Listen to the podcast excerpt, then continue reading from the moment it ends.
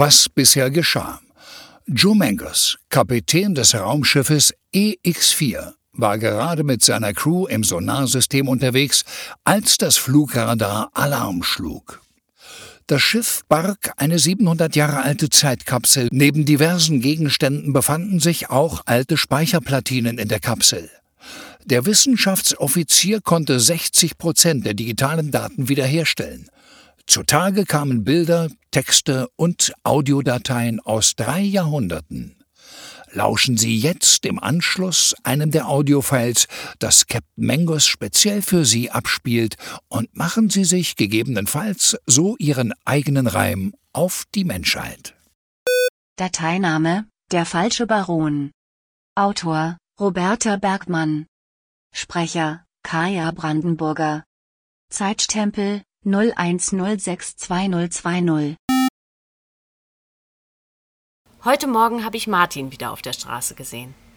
Ich fuhr auf meinem Fahrrad Richtung Innenstadt. Es war noch recht früh, vielleicht 8.30 Uhr. Ich musste zur Arbeit. Ich genoss die frische Luft. Es roch schon so nach Sommer, obwohl es erst Mitte April war. Vielleicht waren es 12 oder 13 Grad draußen. Es würde ein schöner, sonniger Tag werden. Ich hatte gute Laune. Und da stand er, in einem der Vorgärten, die zu den Neubauhäusern am Ende meiner Straße gehörten. Ich musste lächeln und freute mich, ihn zu sehen. Martin trug heute eine Art folkloristisch bestickte weiße Bluse. Wohl eher für einen Damenkleiderschrank gemacht, denn für ihn. Ich kann es nicht anders sagen. Die Bluse kleidete ihn mal sehr gut. Dazu eine schlichte, dunkle Anzughose und etwas klobige schwarze Lederschuhe. Als ich ihn sah, verlangsamte ich mein Tempo und konnte nicht umhin, an seinen Spitznamen zu denken, der ihm hier in der Gegend gegeben wurde. Der falsche Baron. Alle, die ihn vom Sehen kannten, nannten ihn so. Martin war sein richtiger Name. Das wussten aber nur wenige. Ich war eine von den Eingeweihten. Das lag daran, dass ich irgendwann einmal mit Martin ins Gespräch gekommen war, als er direkt vor meinem Haus in einem Beet saß. Ein Beet, das ich selbst im Hof angelegt hatte. Mit Primeln, Tulpen, Krokussen und ein paar Astern und die Blümchen mit seinen Fingerspitzen anstupste.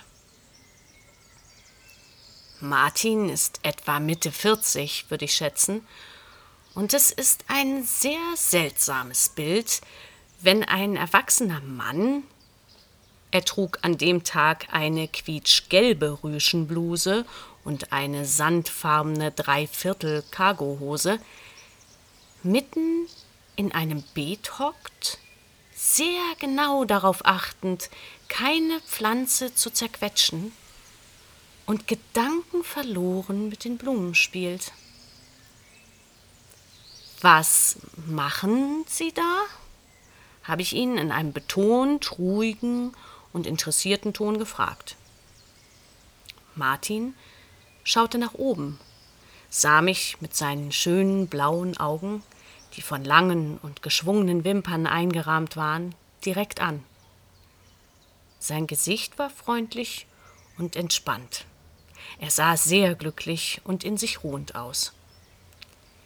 Ich bin Martin, antwortete er. Hm, das war nicht die Antwort, die ich erwartet hatte, aber ich bin ein sehr offener Mensch und freue mich meistens über Abwechslung in meinem Leben und lasse mich gern auf neue Situationen ein, denn ich mag es, wenn etwas augenscheinlich nicht der Norm entspricht. Ich bin Gerda. Schön dich kennenzulernen, Martin, antwortete ich ihm. Martin berührte weiter ganz vorsichtig die Blüten meiner selbstgesteckten Blumen. Schöne Blumen hast du da, Gerda. Ich mag Blumen, musst du wissen. Warum berührst du sie so? Was machst du da genau? versuchte ich es erneut. Martin schaute zu mir auf und sah mich dabei lächelnd an. Ich bin ein Schmetterling. Ich befruchte die Blumen, während ich mich von ihnen nähere, sagte er ganz selbstverständlich und mit weicher Stimme. Ein Schmetterling? Du siehst gar nicht aus wie ein Schmetterling, eher wie ein Mensch, so wie ich. Dabei klopfte ich mir vielsagend auf die Brust. Nein, wirklich, entgegnete er. Heute bin ich ganz klar ein Zitronenfalter. Du musst nur richtig hinschauen. Seine Stimme war weich, aber hatte so einen Tonfall, der keine Widerrede zuließ. Wie ein Kind, das total in seiner neu für sich entdeckten Rolle aufging und sich selbst über das Spiel komplett vergaß. Wieso sagst du heute ein Zitronenfalter, Martin? Kannst du unterschiedliche Schmetterlinge sein? Ich gebe zu, ich mochte die Absurdität des Gesprächs. Und Martin war mir nicht unsympathisch. Er machte mir auch keine Angst. Die Situation wirkte zumindest sowas von unschuldig und harmlos, fast liebenswert. Weil ich gestern zum Beispiel ein grüner Baron war. Ein Eutalia Adonia pinvilli, so heißt das auf Latein. Du kannst mich alles über Schmetterlinge fragen. Alles. Ich weiß wirklich alles über Schmetterlinge. Seine Augen leuchteten dabei. Es schien wirklich seine große Leidenschaft zu sein, ohne Zweifel. Weißt du, Martin, das ist mein Beet, und ich erlaube dir hiermit, so oft du möchtest, dich als Schmetterling an meinen Blumen zu nähren. Ich muss jetzt leider los, aber lass dich nicht von mir abhalten. Bleib weiter hier, wenn du magst. Und komm doch mal wieder vorbei. Flieg doch mal wieder vorbei, muss es heißen, Gerda. Du hast recht. Ich winkte zum Abschied und verließ schmunzelnd den Hof. So habe ich Martin das erste Mal kennengelernt. Und tatsächlich, danach saß er noch des Öfteren in meinem Beet. Manchmal sprach ich mit ihm, wenn uns danach war. Aber meistens hatte ich das Gefühl, dass er lieber allein sein wollte.